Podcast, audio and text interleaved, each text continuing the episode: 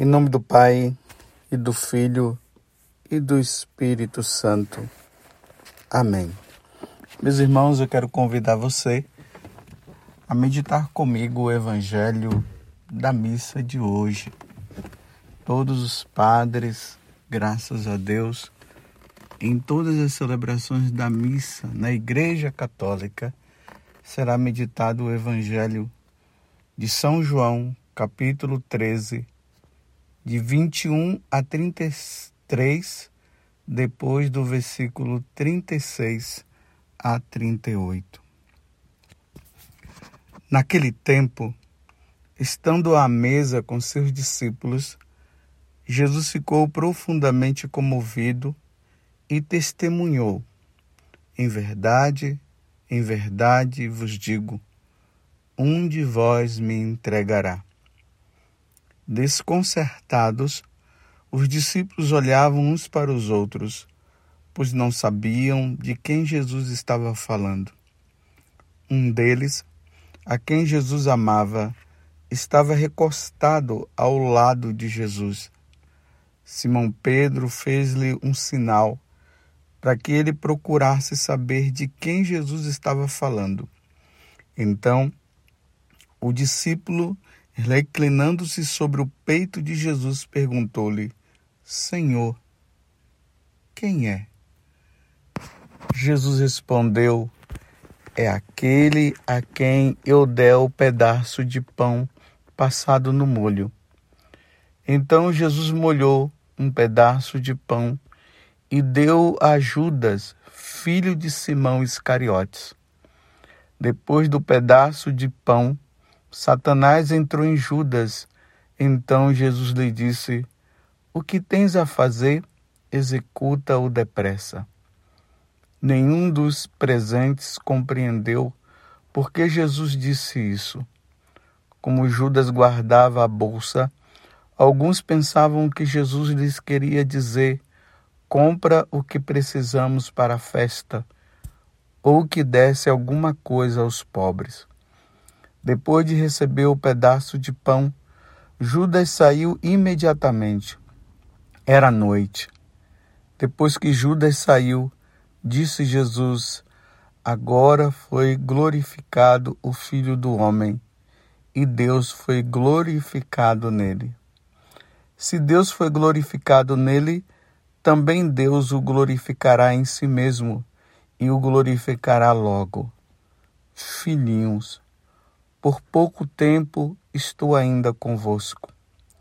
Vós me procurareis, e agora vos digo, como eu disse também aos judeus: para onde eu vou, vós não podeis ir. Simão Pedro perguntou: Senhor, para onde vais? Jesus respondeu-lhe: Para onde eu vou, tu não podes, tu não me podes seguir agora mas me seguirá mais tarde. Pedro disse: Senhor, por que não posso seguir-te agora? Eu darei a minha vida por ti. Respondeu Jesus: Darás a tua vida por mim? Em verdade, em verdade te digo: o galo não cantará antes que me tenhas negado três vezes. Palavra da salvação. Glória a vós, Senhor. Meus irmãos e minhas irmãs, estamos na Semana Santa. Hoje, de maneira especial, estamos na terça-feira da Semana Santa. E o Evangelho nos apresenta mais uma vez a pessoa de Judas. Também apresenta a pessoa de Pedro, Pedro que negou Jesus três vezes, como Jesus acabou de dizer, e Judas que o traiu. Como eu disse, estamos no capítulo 13 do Evangelho de São João. É preciso contextualizar um momento para que nós possamos entender melhor o Evangelho de hoje. Percebam, estamos na última ceia O capítulo 13 do Evangelho de São João expressa isso, mostra isso. A última ceia. Que, por sinal, meus irmãos, foi a primeira missa. Estamos num contexto da última ceia, que é a primeira missa. E como é que acontece essa primeira missa, essa última ceia? Ela acontece num clima, num clima de traição. Judas, como diz os santos padres, já tinha ido para a última ceia com a intenção de entregar Jesus. Ele já estava com isso dentro do coração. Ele já estava tramando esta situação dentro dele de ir lá em busca do sumo sacerdote, do sinédrio e ali combinar como ele deveria fazer para entregar Jesus. É nesse clima Jesus está com a sua alma, o seu espírito conturbado diante do que está prestes a acontecer. E aí Jesus fala: Um de vós há de me trair. E aí fica aquela pergunta entre os apóstolos: quem é, quem seria? serei eu? Quem é que vai ser? Aí Pedro tem a ideia de perguntar para João, ou melhor, de falar para João, para João perguntar a Jesus, porque João estava bem ali do lado de Jesus, João, aquele que recosta a sua cabeça no, no coração ali de Jesus. E João faz a pergunta e Jesus responde: É aquele a quem eu der o pedaço de pão passado no molho. É importante notar aqui uma, uma, uma questão. Se Jesus havia dito que o traidor seria aquele que ele iria dar o pão molhado, por que, que os discípulos não perceberam então se Jesus chegou lá e deu a Judas Iscariotes? São João Crisóstomo aqui nos revela uma coisa importante dentro desta passagem os discípulos, os apóstolos, no caso, eles não identificaram porque Jesus não deu o pedaço de pão somente a Judas Iscariotes. Ele deu para todo mundo.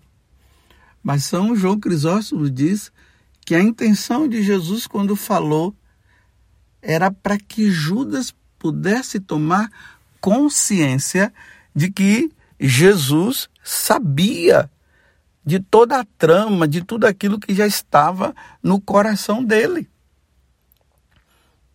Então Jesus diz ali claramente: é aquele a quem eu der o pedaço de pão molhado. E Jesus deu para todos, e aí poderia acontecer o quê? Judas deveria fazer a reflexão: o mestre está sabendo, como é que eu posso fazer uma coisa dessa com ele? E ele, ele poderia se arrepender do mal que ele estava tramando, mas não. Ele continua, ele recebe o pedaço de pão e e aí Jesus complementa dizendo: vai e faça o que tem que fazer. E depois de ele ter comido do pão, ele levanta e vai. Que situação! E aí o evangelista São João, que é ele que está narrando esse momento, diz que Satanás entrou no coração de Judas, Judas Iscariotes, e ele foi. E era noite. Para frisar bem, né? O horário das trevas. São Gregório Magno vai complementar dizendo que a partir daquele momento que Judas comungou, ele foi embora com o intento de entregar Jesus e não mais voltou. Não se encontrou mais com Jesus. Veja o que São João Crisóstomo está dizendo. Após ele ter comungado, ele participou de tudo. Aqui nós estamos no momento da instituição do sacerdócio, da instituição da Eucaristia. É a primeira missa, meus irmãos. Quero frisar isso. Judas já tinha ido com a intenção de trair. Ele foi, participou de tudo. Jesus deu a oportunidade para que ele pudesse é, se arrepender e ele vai participa participa da primeira missa, ele como apóstolo, e vai e trai nosso Senhor. Santo Agostinho, ele diz o seguinte,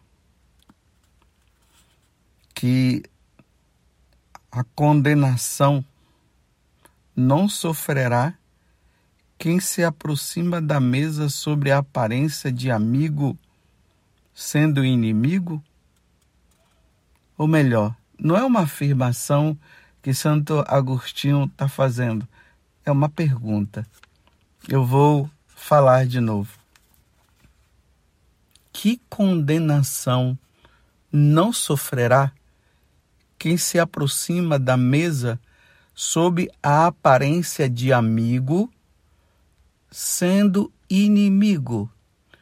Lembremos do que São Paulo diz: aquele que come do corpo e do sangue do Senhor indignamente está tomando a sua própria condenação. Então, Judas já tinha tramado tudo no coração, ele vai, participa de tudo. Jesus dá a chance, mostrando que para os apóstolos, olha, um de vós há de me trair. Então, naquele momento, era para Judas já imaginar: o mestre está sabendo, eu não posso fazer isso. Não, ele continua com o intento. Quem é, Senhor? A pergunta foi feita. Aquele a quem eu der o pão molhado. E aí, Jesus dá para Judas Iscariotes, mas dá também para todos os outros apóstolos. Santo, como eu acabei de dizer, São João Crisóstomo eh, fala que isso aí é justamente para que não ficasse uma coisa identificada, mas era apenas para Judas refletir o mal que ele estava fazendo a intenção de entregar ao Senhor. E Judas recebe. Aí Jesus vai e faça logo o que tem que se fazer. Ele levanta e vai e entrega a Jesus. Meus irmãos, nesse dia em que a igreja traz para todos nós dentro do sacrifício da Santa Missa, essa reflexão do Evangelho. A traição de Judas. Eu queria trazer isso para nós. Quantas traições, meus irmãos. Quantas comunhões sacrílegas Já observaste? Uma vez eu vi uma um desenho aonde se estava assim duas filas. Uma fila era a fila da confissão. E a outra era a fila, ou melhor dizendo, a procissão para receber a Eucaristia. A fila ou a procissão para se confessar, pequena. A fila para comungar, grande. E aí a reflexão que se colocava ali era essa. Para se confessar, pouca gente. Para comungar, muita gente. Será, meus irmãos, que aquelas pessoas que estavam na procissão para comungar, será que todas elas estavam confessadas ou poderiam estar todas, muitas ali, recebendo a comunhão em estado de condenação.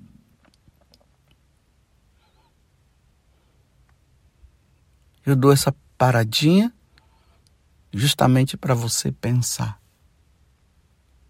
Será que todas aquelas pessoas que estavam na procissão para receber a Eucaristia, será que todas elas estavam bem confessadas. Bem, não cabe a nós julgar, mas fica a reflexão, fica o pensamento. A fila para confessar, pouca gente, para comungar, muita gente. Quantas pessoas comungando em estado de pecado mortal? no adultério, no roubo. Quantos filhos aí sem falar com seus pais, os pais sem falar com seus filhos.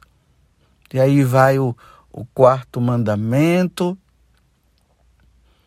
O sexto mandamento, quantas pessoas, e vai o sexto e o nono.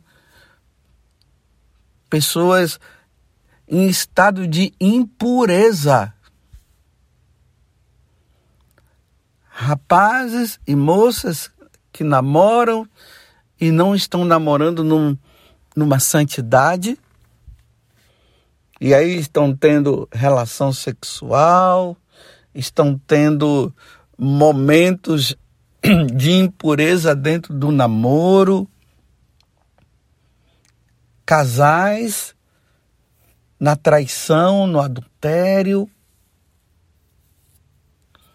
Essa situação aí da ideologia de gênero, pessoas que incentivam o outro a, a se drogar e tá lá e participa da missa, e, mas comungando em estado de condenação. Foi isso que aconteceu com Judas.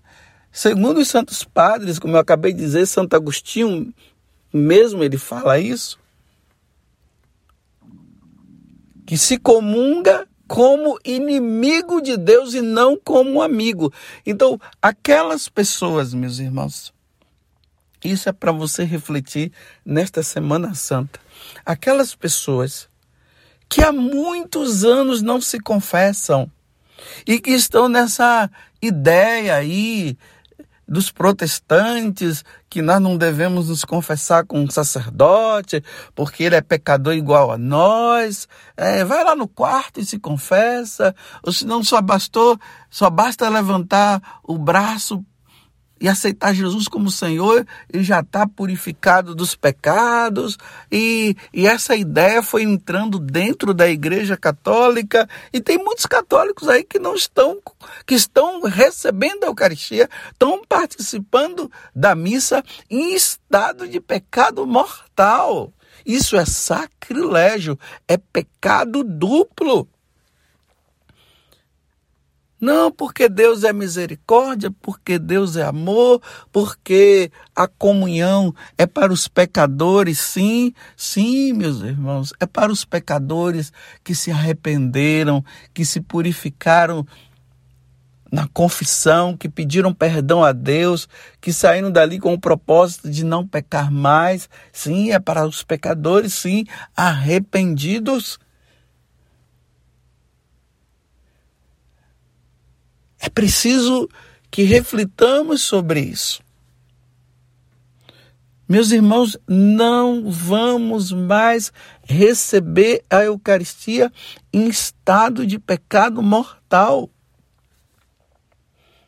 Aí tem pessoas que dizem: não, eu comunguei porque aquela autoridade religiosa disse que não tinha problema, porque Jesus veio para os pecadores. Tem aqueles que comungam em estado de pecado mortal, dizendo assim: é, depois eu me confesso. Não, meus irmãos, quando nós estamos em pecado mortal, nós não podemos comungar sem primeiro passar pela confissão. E vou dizer uma coisa: não é confissão comunitária, não, é confissão individual. Ali, quando você vai diante do ministro de Deus, o sacerdote, e ali você confessa os seus pecados. Mas não podemos comungar em estado de pecado mortal. Repito, como Santo Agostinho diz: será que não está havendo justamente isso? Pessoas comungando, recebendo a Eucaristia, recebendo o Senhor como inimigo dele e não como amigo, para recebermos Jesus como amigo só depois da confissão.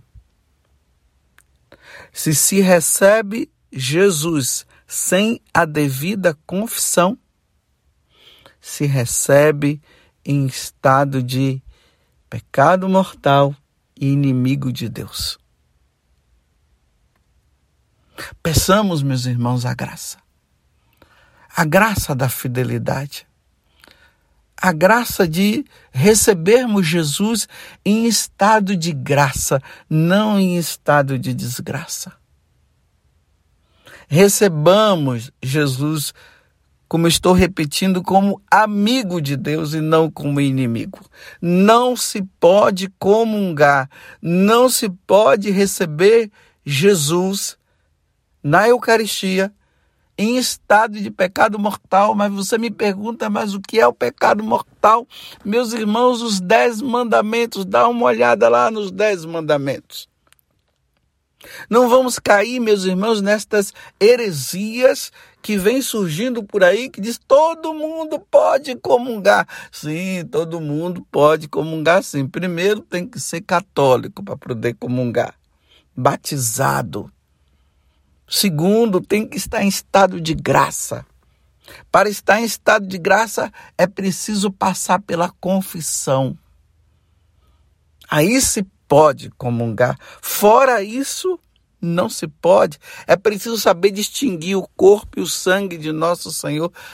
A pessoa vai lá, entra na fila porque outro entrou e não sabe nem o que, é que está acontecendo, não sabe que ali já não é mais o pão, ali já não é mais o vinho, não consegue distinguir entre o corpo e o sangue do Senhor, mas como todo mundo entrou na fila, então eu vou. E aqueles que acabam comungando, sabendo que estão em estado de pecado mortal, mas para ficar numa boa aparência, para que o outro não possa perceber, vai lá e recebe o corpo e o sangue do Senhor em estado de pecado mortal. Vamos pedir a Deus, meus irmãos, a graça. Vamos comungar sim, mas vamos comungar reconciliados com nosso Senhor Jesus Cristo. A comunhão é para os reconciliados com Deus. Não se pode receber a comunhão, não se pode comungar como inimigos de Deus. Nós não podemos ser inimigos de Deus. Nós temos que ser amigos de Deus, filhos de Deus e muito amados. Você compreendeu? É hora de rever a vida. Não vamos entrar, meus irmãos, nessas nesses ensinamentos aí que tudo tá bom, tudo é maravilhoso, que Deus é misericórdia, que Deus é amor, sim, tudo isso é verdade. Mas também não podemos brincar. Receber nosso Senhor Jesus Cristo é algo muito sério. Temos que estar em estado de graça. Judas recebeu Jesus já com a intenção de traí-lo,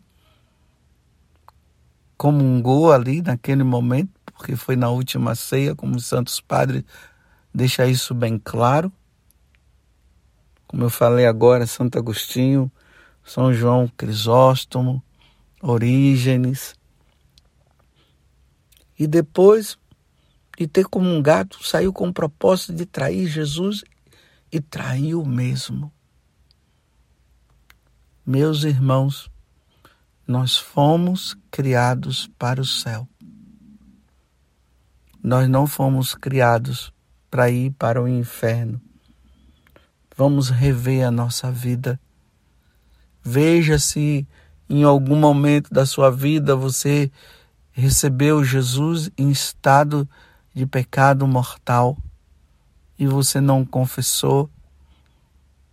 Se isso aconteceu, procure um sacerdote, confesse, diga: Senhor, ali diante do sacerdote, eu recebi a Eucaristia em estado de pecado mortal.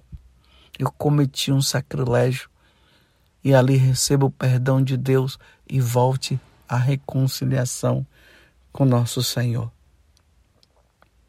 Que no dia de hoje, Deus nos conceda a graça da reconciliação, de vivermos na paz com Deus, não vamos trair o Senhor mais. Vamos ser amigos de Deus. Ó Virgem Santíssima, não permitais que eu viva e nem morra em pecado mortal. Em pecado mortal eu não hei de morrer, porque a Virgem Maria há de me valer. Valei-me, Virgem Santíssima, e desça sobre você, sobre a sua família, a bênção do Deus Todo-Poderoso, Pai, Filho e Espírito Santo. Amém.